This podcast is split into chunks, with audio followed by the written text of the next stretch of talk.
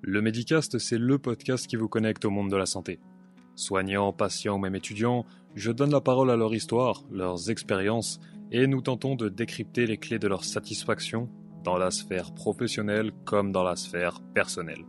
Le Medicast vous propose un regard nouveau sur le monde de la santé et ça commence maintenant.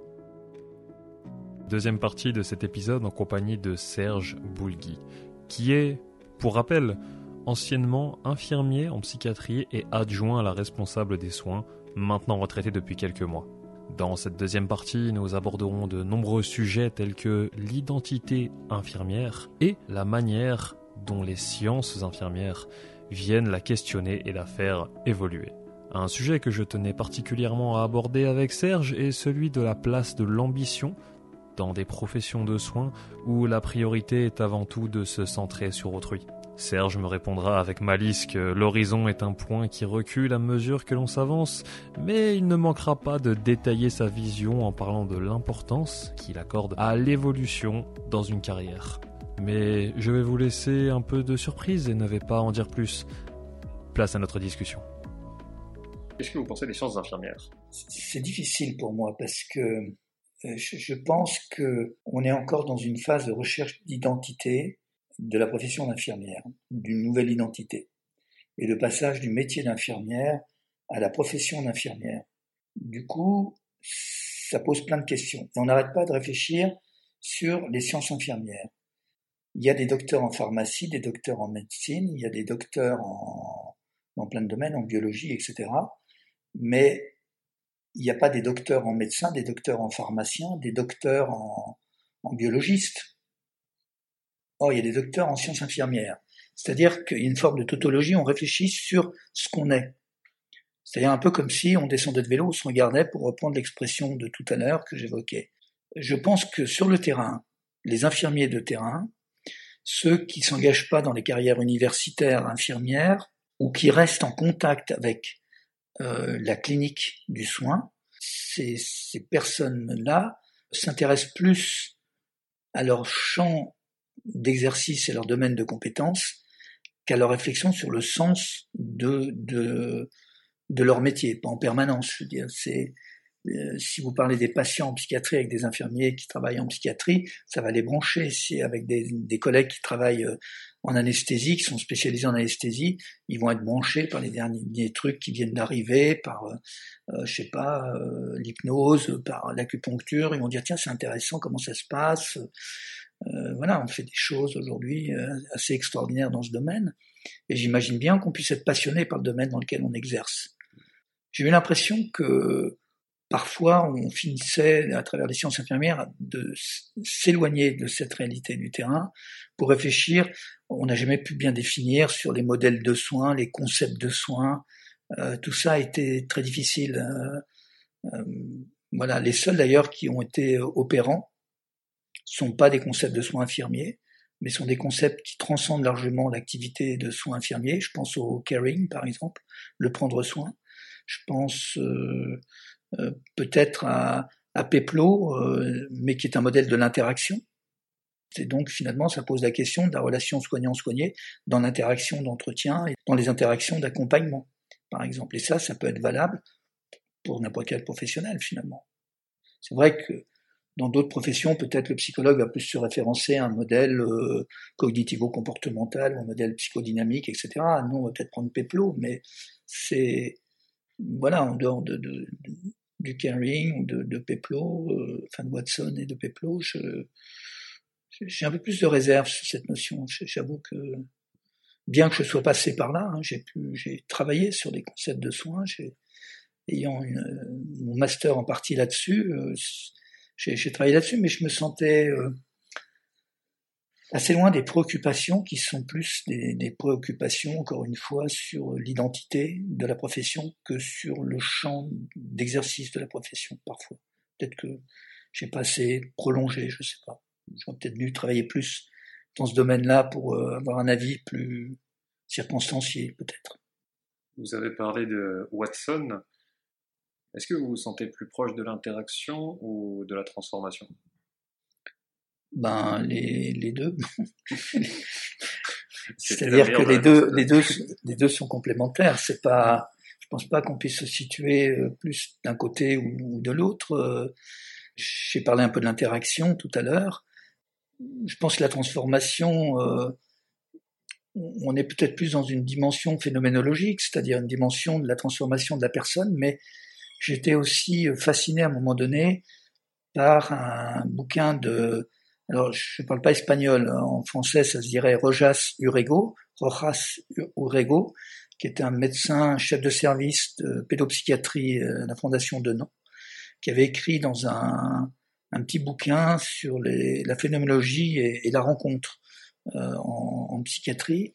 Et, je trouvais très bien fait parce que ça posait la question de, du, du passage du, de ce qui nous entoure, de ce que, ce que, le patient a dans son monde, de l'Umwelt au Mitwelt, c'est-à-dire au monde ensemble. Comment faire un monde ensemble? C'est-à-dire si on fait se chevaucher deux cercles, euh, quelle est l'intersection, j'allais dire l'interaction, vous voyez, l'intersection qu'il y a entre les deux. Et, et cette intersection, qui est l'interaction, en fait partie, mais pas que, euh, ça c'est aussi sujet à évolution, ça évolue tout le temps, en fait. C'est ça qui nourrit d'ailleurs l'évolution du thérapeute et, du patient. J'aimerais aborder un autre point étant donné que nous sommes passés sur la profession infirmière et tout ce qui peut euh, y, être relié, j'aimerais maintenant que nous parlions un petit peu plus de tout ce qui peut être carrière dans euh, le milieu euh, infirmier, dans le domaine de la santé. Notamment, on a eu tout à l'heure parlé du terme de, réussite, mais aussi quelle place du care dans, euh, dans tout ce, cet écosystème du domaine de la santé et du rôle du milieu infirmier à ce niveau-là.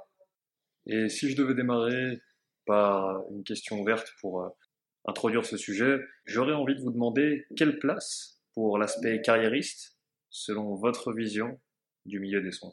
Alors effectivement, on avait eu l'occasion d'échanger ça euh, hors micro hein, sur ce sujet.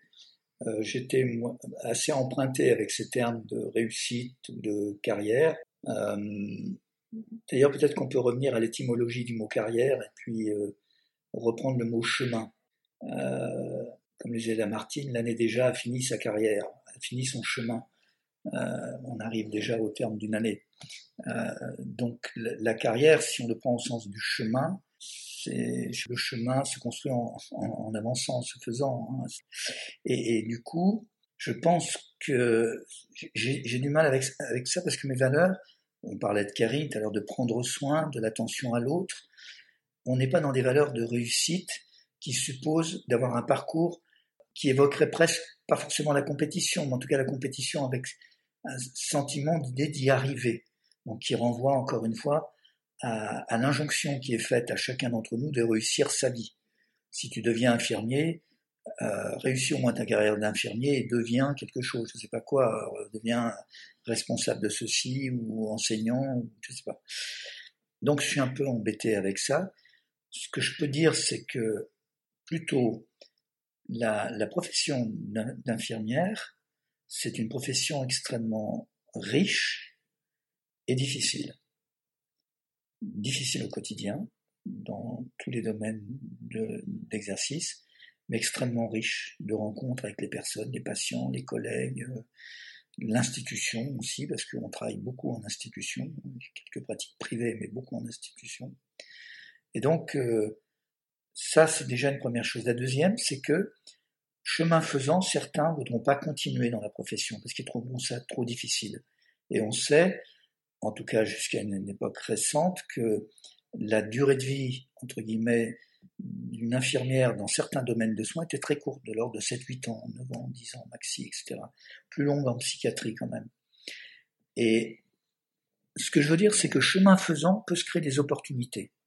En revanche, cette profession d'infirmière, à l'intérieur même de la profession de la carrière d'infirmière, du chemin, peut se trouver des opportunités de s'orienter plus vers l'encadrement, ou plutôt vers l'enseignement, ou plutôt vers la clinique, puisqu'on parlait tout à l'heure des spécialistes cliniques, des cliniciens. Peut-être avec une chose que je regretterais quand même dans les soins infirmiers, c'est la perte de contact avec le terrain dans, dans l'exercice de certaines fonctions infirmières. Quand on devient responsable d'un certain niveau, il est plus prévu qu'il y ait du temps consacré à l'activité clinique. Pour les cadres de, terrain, ils sont en contact avec les patients les équipes, c'est vrai. Donc je crois qu'on a pris conscience un peu, en tout cas pour la dimension pédagogique, qu'il est important que les gens aient encore du contact. Donc ils soient engagés dans des activités cliniques. Ça, je crois que c'est essentiel. Et je pense pour tout. Moi, je regarde nos, si on regarde nos collègues médecins, par exemple, euh, ils gardent toujours une activité clinique, même lorsqu'ils deviennent euh, euh chefs de service, chefs du département. Euh, euh, ils ont toujours, ils voient toujours des patients individuels ou en groupe, je sais pas, mais ils ont toujours cette activité clinique, à minima, mais elle est toujours présente. Et je pense que pour rester en contact avec l'émotion, la difficulté, la beauté de la rencontre avec les patients en psychiatrie, il faut rester en contact avec la clinique pour rester crédible, entre guillemets, auprès de nos, des collègues, des collaborateurs, si on est euh, responsable, eh bien, il faut aussi avoir une pratique clinique. Ça permet de donner un certain relief à ce moment-là et on sait d'où on parle. On ne parle pas d'un poste complètement coupé des réalités, mais de quelqu'un qui est encore bien impliqué dans les soins. Et donc tout ça, ça se met à réaliser comment quand vous êtes passé adjoint? Ça faisait euh, déjà un certain temps que j'étais spécialiste clinique, plus de 8 ans. L'étape de passer de clinicien, spécialiste clinique, à adjoint de responsable des soins, c'était la possibilité d'une dimension complémentaire qui était celle de, dans le spécialiste clinique, travailler au niveau d'une unité ou de plusieurs unités sur des problématiques de soins, et là, de pouvoir travailler sur des projets plus, plus généraux, mais qui nourrissent l'activité clinique. Et de fait, euh, j'ai toujours eu à cœur de me retrouver impliqué dans des projets ou de faire naître des projets qui ont permis de, faire évoluer la pratique de soins, comme par exemple le, la, mise en place de l'équipe mobile de psychiatrie adulte, la mise en place de la Villa Lécret pour les jeunes adultes, soutenir le projet euh, Guyane et y participer, l'Amazonie, avec des patients, euh, d'autres choses comme ça, qui m'ont permis à ce poste de concrétiser quelque chose que je n'aurais sans doute pas pu faire si j'avais été spécialiste clinique ou, cadre de terrain ou infirmier. Donc il y avait cette idée. Puis au, quotidien aussi, euh, de travailler dans les différemment avec les différents partenaires de, soins, les associations, etc. Parce que j'avais une visibilité plus grande euh, de fait de mon poste. Donc j'ai été amené quand même à participer euh, à beaucoup de rencontres, de collaborations avec des, acteurs du terrain, comme par exemple la réflexion sur la violence sur les chambres fermées. Le, docteur, le professeur Marco Merlot, par exemple, on avait travaillé aussi avec un infirmier euh, qui est maintenant cadre, Bastien Fertille, et puis euh, des patients, des représentants d'associations sur euh, la chambre fermée, sur ce que ça faisait. On avait présenté ça en, en, conférence ici à Validé pour faire bouger un peu la représentation du soin à des personnes qui, qui sont mises en chambre fermée. J'avais fait des interviews de patients et euh, que j'avais fait un montage euh, où je retenais euh, la dimension de la souffrance qui est exprimée par ces personnes dans ces moments-là. Sentiment d'abandon, le sentiment d'être livré eux-mêmes entre quatre murs, etc.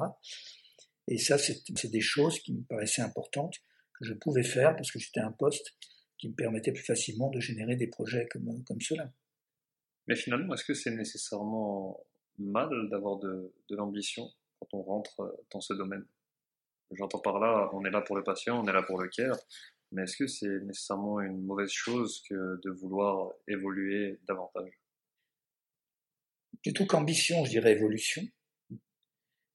Avoir de l'ambition, ça renvoie quand même à l'idée d'atteindre certains objectifs. Bon, on sait que l'horizon est un point qui recule toujours au fur et à mesure qu'on avance et qu'on s'en rapproche.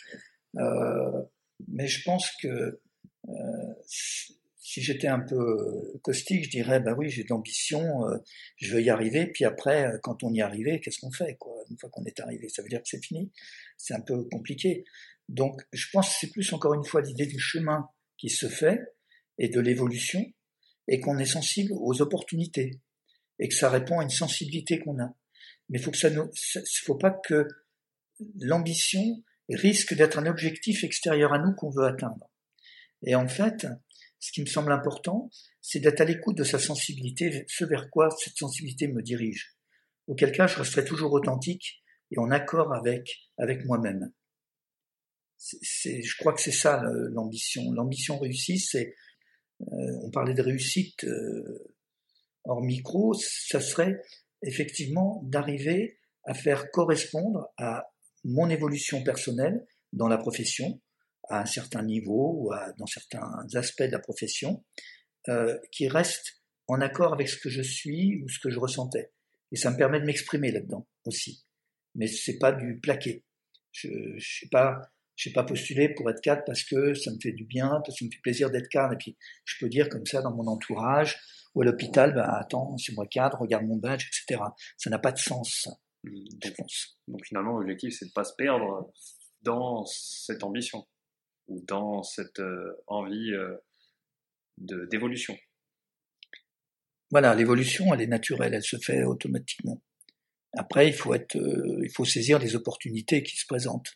Si on a envie de, si on a envie de bouger dans sa tête et, voilà et dans ses tripes, on les saisit les opportunités, puis, puis elles viennent.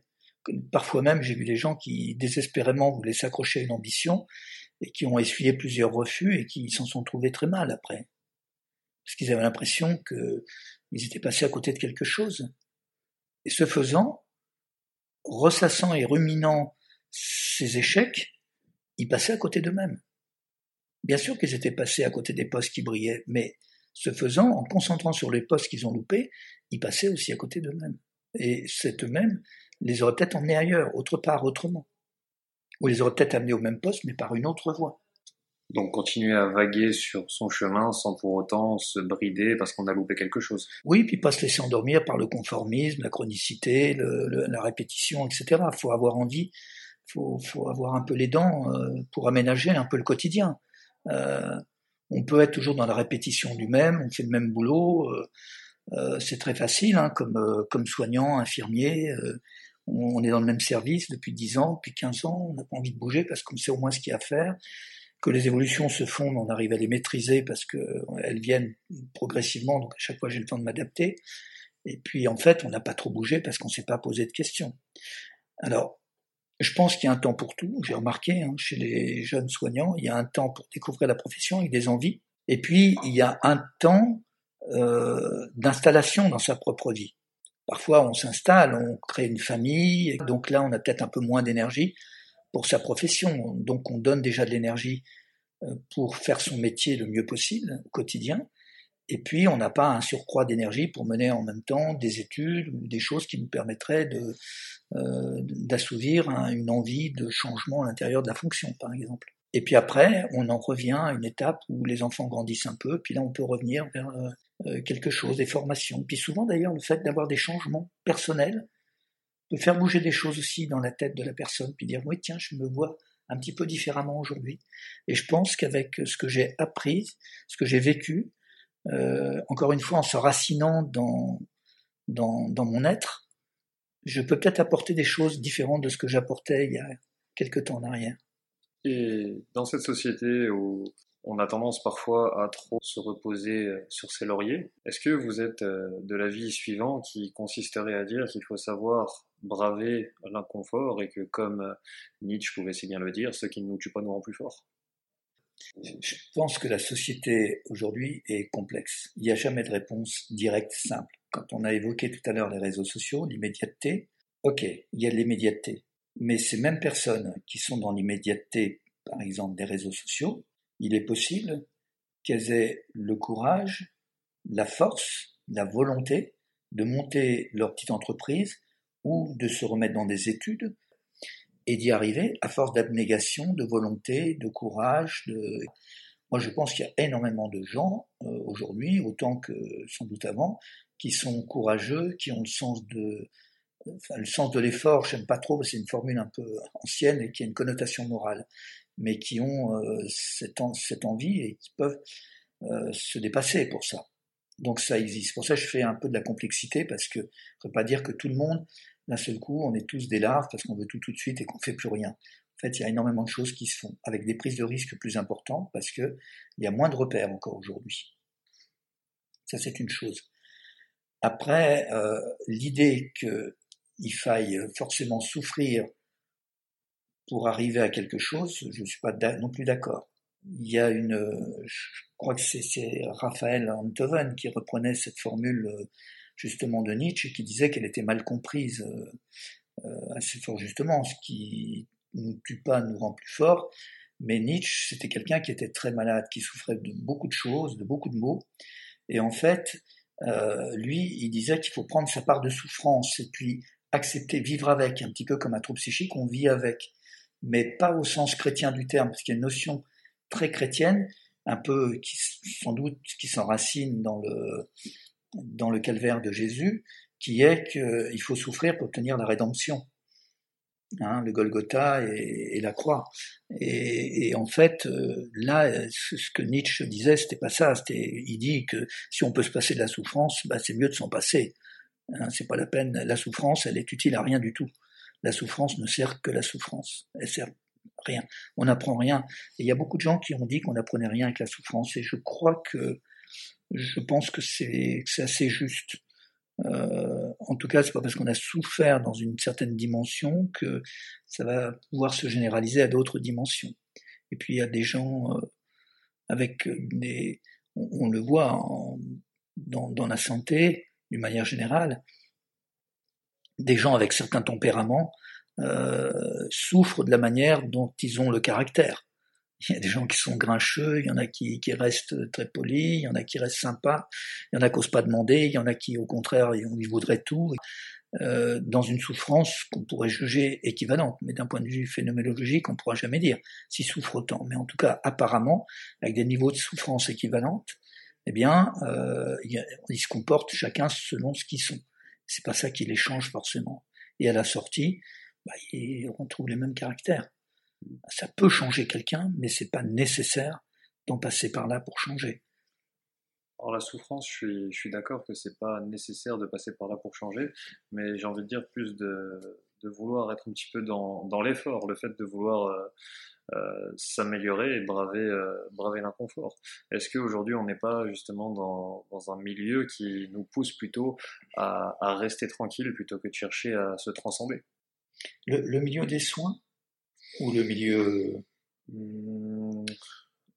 Là, je pense que ma question se dirige plus vers euh, le milieu euh, sociétal et tout ce qui est en règle générale. J'aurais du mal à répondre à ça, parce que c'est plutôt... Euh, il faudrait vraiment avoir étudié ça. Je pense qu'un sociologue serait peut-être mieux à même que d'en dire quelque chose là-dessus.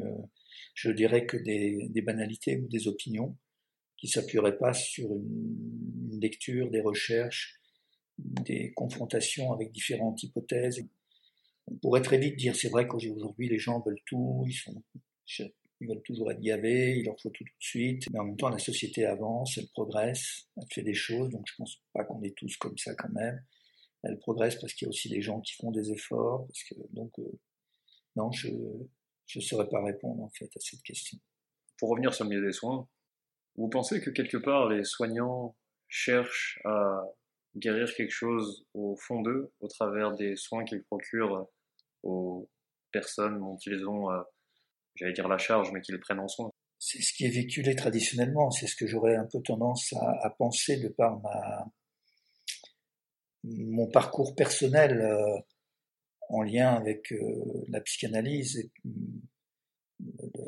qui est un modèle qui, qui est éclairant aussi là-dessus. je pense alors, est-ce qu'il y a un déterminisme psychique qui fait qu'on se retrouve euh, dans une certaine vie, dans un certain travail, avec un, une ou un conjoint euh, particulier? Il semblerait qu'il y ait une forme de déterminisme quand même, qui s'enracine, euh, alors d'une part, dans le psychologique ou le psychique, en développement précoce, et d'autre part dans le social, parce qu'on ne va pas mettre tout que sur le psychologique, mais aussi il y a un déterminisme social. on voit ça avec tous les travaux de Bourdieu, toute cette école-là. Donc j'aurais tendance à penser que on ne se retrouve pas ici par hasard. Je crois que c'est Spinoza qui parlait de déterminisme aussi. Est-ce que l'introspection c'est forcément nécessaire en tant que soignant, en sachant que on a parfois tendance à en faire beaucoup et peut-être à s'oublier pour le patient? Question difficile aussi à répondre parce que on faire des procès d'intention rapidement. J'aurais tendance à penser que par le biais de la formation actuelle, euh, mais ça faudrait demander alors à, des jeunes soignants, que, la, place laissée à la prospection est moins importante aujourd'hui. Qu'on est beaucoup dans les protocoles, les procédures. Moi, sans vieillissant, je me suis peut-être plus intéressé vraiment aux patients. Quand j'ai peut-être réglé des problèmes avec moi-même et que c'était plus facile de, euh, enfin, ça me semblait plus évident de m'intéresser vraiment à la, personne que j'avais en face de moi. Ça veut dire se poser les questions d'interaction et de ce que ça me fait dans l'interaction. C'est-à-dire, euh, est-ce que je ressens une tension? Est-ce que je me souviens en systémique où on essaye d'être in, puis il y a des moments off pour essayer de saisir un peu ce qui se passe au niveau de la famille, pour essayer d'avoir une intervention qui soit efficace et permanente. Mais il y a aussi aujourd'hui des, approches comme euh, la mindfulness, par exemple, qui permet de, travailler euh, surtout le rapport à soi ici, maintenant. D'un seul coup, le patient dit quelque chose et il faut que je sois à même de ressentir que d'un seul coup j'ai une boule au, au, niveau du plexus solaire. Ce qui m'a dit, ça m'a blessé ou ça m'a touché ou au contraire ça m'a heurté dans ma sensibilité. Quand est-ce que je suis dans la séduction?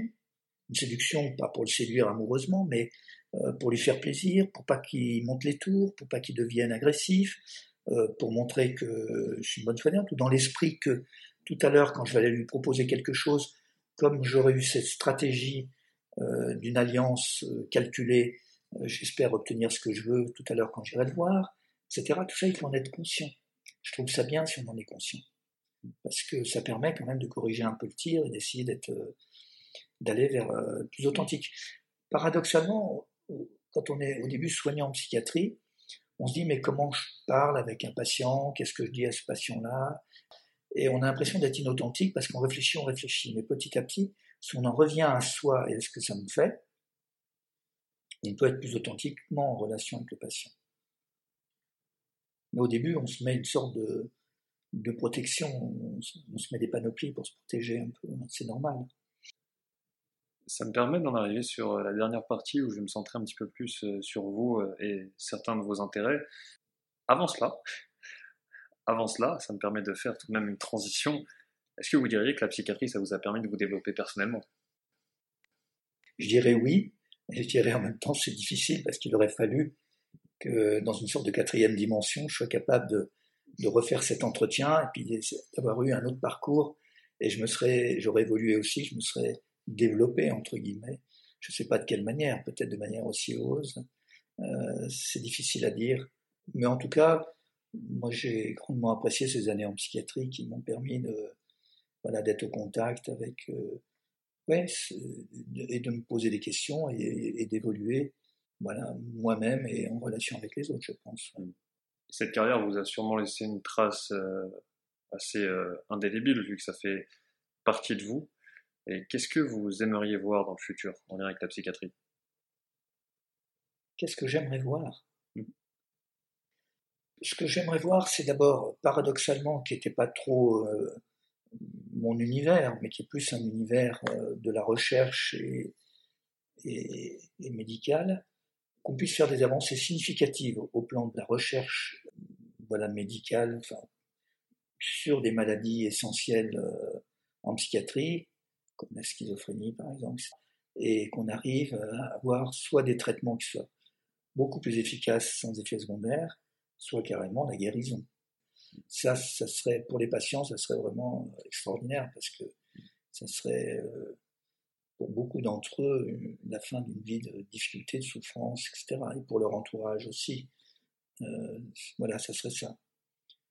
Autrement, plus simplement et plus actuellement, continuer le travail qui est entrepris de réflexion dans la relation soignant-patient, autour du partenariat, autour du rétablissement, tout en jetant pas aux orties les concepts qui peuvent nous servir d'approche cognitivo-comportementale, de la psychodynamique, de la systémique, de travailler avec les outils adaptés au moment où c'est adapté, et qu'on le fasse ouais, du mieux qu'on peut.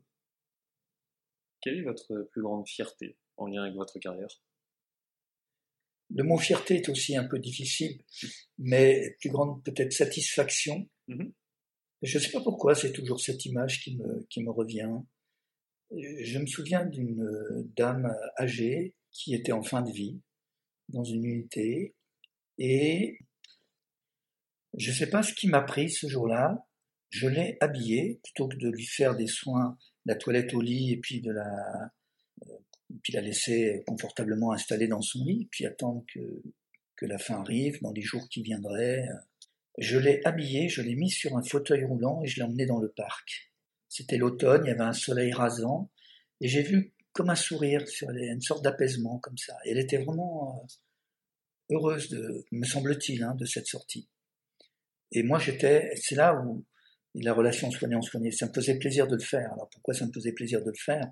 Ça, ça m'interroge. C'est à moi de répondre à cette question, parce que des fois, on pourrait faire des choses qui nous satisfassent nous, mais pas forcément le patient, qui n'apporte rien. En tout cas, j'ai fait ça, et ensuite, bah, j'ai ramené dans l'unité, etc. Je m'en suis occupé jusqu'à la fin de, de mon service, et l'après-midi, les gens s'en sont occupés, et j'ai appris que le lendemain matin, elle était décédée. Et j'étais vraiment heureux Peut-être que c'est mauvais escient, mais j'ai eu le sentiment que c'était important de lui avoir donné ce moment de vraie vie avant qu'elle parte. Et je pense que c'est ça le soin, c'est d'abord être touché par des émotions, des sentiments, touché par l'autre, essayer de s'en déprendre de cette émotion, bien sûr, on ne peut pas vivre que dans l'émotion, mais c'est important qu'il y ait aussi cette, euh, cette dimension-là. Est-ce qu'il y a des choses que vous auriez modifiées dans votre parcours? Oui, je crois que j'aurais essayé peut-être d'être... Euh, plus, notamment à partir du moment où j'étais spécialiste clinique, là j'aurais pu peut-être m'octroyer encore plus de temps euh, dans des suivis cliniques de patients, m'impliquer plus auprès de certaines équipes pour faire pour euh, accompagner, pas être simplement quelqu'un qui accompagne les équipes, mais quelqu'un qui qui a aussi des patients en référence et qui les accompagne, notamment sur l'ambulatoire. Ça, je ne l'ai pas fait, je l'ai fait à travers plutôt des sollicitations pour venir en, en appui euh, des demandes, mais pas directement. Donc, euh, une clinique personnelle, entre guillemets, plus développée à ce moment-là. Non, au niveau de ma carrière, je pense que c'est tout ce que j'aurais fait différent. Pour terminer un petit peu sur les soins, est-ce que vous pourriez me citer, pour vous, un point positif et négatif du métier? C'est compliqué, hein, c'est compliqué. Euh, Bien sûr, ce qui peut paraître négatif, c'est la caricature du soin psychiatrique, euh, c'est-à-dire la... Je vais être plus générique, hein, je suis désolé, je ne vais pas prendre quelque chose, mais c'est le soin dans lequel il n'y aurait pas la place pour l'altérité. C'est-à-dire que le soignant n'intègre pas euh, le patient en tant qu'autre à part entière. Mais aussi quand on a affaire à un patient qui n'est pas en demande de soins, mais qui est euh, euh, dans une asymétrie relationnelle parce qu'il est en train de recevoir des soins, il faut essayer de réinjecter à chaque fois de l'altérité parce que le patient n'est pas toujours capable de le faire à ce moment-là, notamment lorsqu'il est pris par sa paranoïa ou par sa psychose. remettre de l'altérité. Donc, dans les moments où on ne le fait pas, on devient abusif quelque part. Il y a du risque qu'on devienne abusif contraignant, euh, mais où c'est pas l'éthique qui nous guide. Après, les soins, euh, évidemment, ce serait l'inverse, où euh, ça serait un soin donc qui serait positif entre guillemets. Ben, c'est, justement de, de, faire la place à la personne dans sa globalité, sa dimension holistique, comme, comme on dit, c'est-à-dire dans son environnement, auprès de ses proches, avec ses difficultés psychiques et on travaille avec tout ça. Est-ce que vous pourriez me parler de votre film ou documentaire préféré? Je pense peut-être euh, un de mes films préférés, c'est Le Mépris de Godard, qui est un film euh, magistral, remarquable au plan de, la construction, au plan de la réflexion sur le cinéma. Mais bon, j'aurais pu citer d'autres, mais c'est celui-là qui me vient à l'esprit, mhm. avec la musique de, de qui est tellement magnifique. J'aurais vous demander s'il y a une personne ou peut-être un, livre, un auteur qui vous a particulièrement inspiré dans votre vie. Ah ouais, il y a eu beaucoup de, beaucoup de livres, hein, beaucoup de livres. Mais peut-être s'il y a, c'est marrant parce que c'est revenu euh, à la surface il n'y a pas très longtemps, même si c'est un peu idéaliste, et puis euh, cette réflexion pourrait être facilement regardée. Un bouquin qui avait marqué, euh, c'est quand, au début de ma, carrière, à ce moment-là, je me destinais plutôt à travailler dans le social. C'est un bouquin qui s'appelle Libre enfant de Summerhill. Et c'est écrit par A.S. Neil. Et euh, il a essayé de faire un, endroit où les enfants qui étaient des cas sociaux, il avait une approche qui était une approche d'écoute et justement de partenariat, et pas du tout un pensionnat avec euh, une discipline très dure comme il y avait encore à l'époque euh, dans les années 60 et tout ça. Et un, une anecdote pour illustrer cela, enfin c'est écrit dans le bouquin, maintenant je jamais vérifié dans les faits, mais c'est ce qu'il rapportait. Euh, je pense à ce jeune qui s'en va, qui fugue. Et l'éducateur lui court après et le rattrape. Et il sort de sa poche de l'argent et il dit si tu fugues, tu auras peut-être besoin d'argent pour payer le train, une chose comme ça, donc c'est important, je te donne ça. Voilà. Et il s'en va. Évidemment, que fait le jeune? Ben, il fugue, mais au bout d'un moment, il revient. Il revient parce qu'il sait qu'il y a un respect de quelque chose, qu'il va pouvoir discuter avec ces personnes qui sont pas là pour le contraindre à quelque chose, mais qui sont là pour laisser l'espace. Ça aussi, c'est important. On n'a pas parlé de tous ces concepts, mais laisser l'espace pas remplir l'espace en tant que soignant ou en tant qu'éducateur, mais laisser la place pour le patient de, de, se mettre là. Et là, à ce moment-là, on peut l'accompagner ensuite. Parfois, on ne laisse pas la place parce qu'on on explique, on rationalise, on, on, définit un cadre, comme on dit, on pose un cadre dans le mauvais sens du terme. Et du coup, il n'y a plus la place pour le, patient. Donc, euh, on doit toujours travailler sur le, fait de s'effacer pour laisser l'autre venir s'y mettre. C'est un peu ça qui m'avait marqué, qui m'a marqué euh, toute ma carrière en fait. Pour rester un petit peu sur la lecture, parce que je sais que vous êtes euh, amateur de, au niveau littérature, ou en tout cas vous êtes un, bon lecteur, d'après mes souvenirs. S'il y avait un livre que vous devriez offrir euh, à tout le monde, est-ce que vous avez une idée en tête?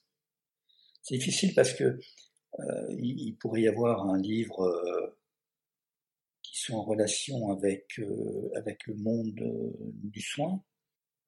Dans ce cas-là, j'aurais tendance à ce médecin généraliste qui est parti au Canada maintenant, euh, qui a écrit sur, sur la relation au quotidien avec ses patients.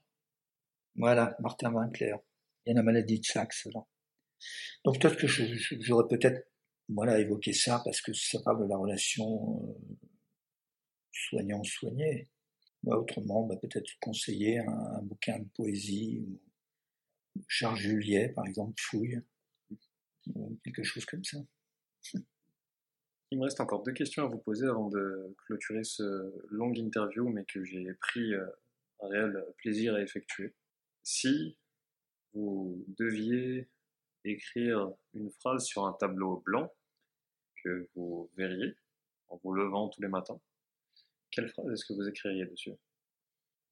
Euh, Garde-toi de la certitude. En tout cas, si je devais écrire une phrase aujourd'hui, c'est peut-être celle-là que j'écrirais. Garde-toi de, de, toute certitude. Peut-être ce serait mieux formulé comme ça. Et enfin, est-ce que vous auriez un ou deux conseils à donner aux jeunes qui nous écoutent et qui hésitent ne serait-ce qu'à se lancer dans la profession d'infirmier ou encore en psychiatrie? Les conseilleurs sont jamais les payeurs, donc euh, j'aurais du mal à donner des conseils. Je crois que c'est un petit peu comme euh, dans le même esprit que ce que j'ai pu dire par rapport au, à la carrière et au chemin. Je crois qu'il faut suivre, euh, suivre son intuition. S'il y a une opportunité, quelqu'un euh, passe un jour donné, à une heure donnée, devant une école d'infirmière alors qu'il est en recherche de ce qu'il va faire dans sa vie, peut-être que ça signifie qu'il faut qu'il devienne infirmier ou infirmière. Je sais pas, et il faut qu'il pousse la porte. Euh, c'est un peu ça. Faut pas. Je crois que c'est une profession riche.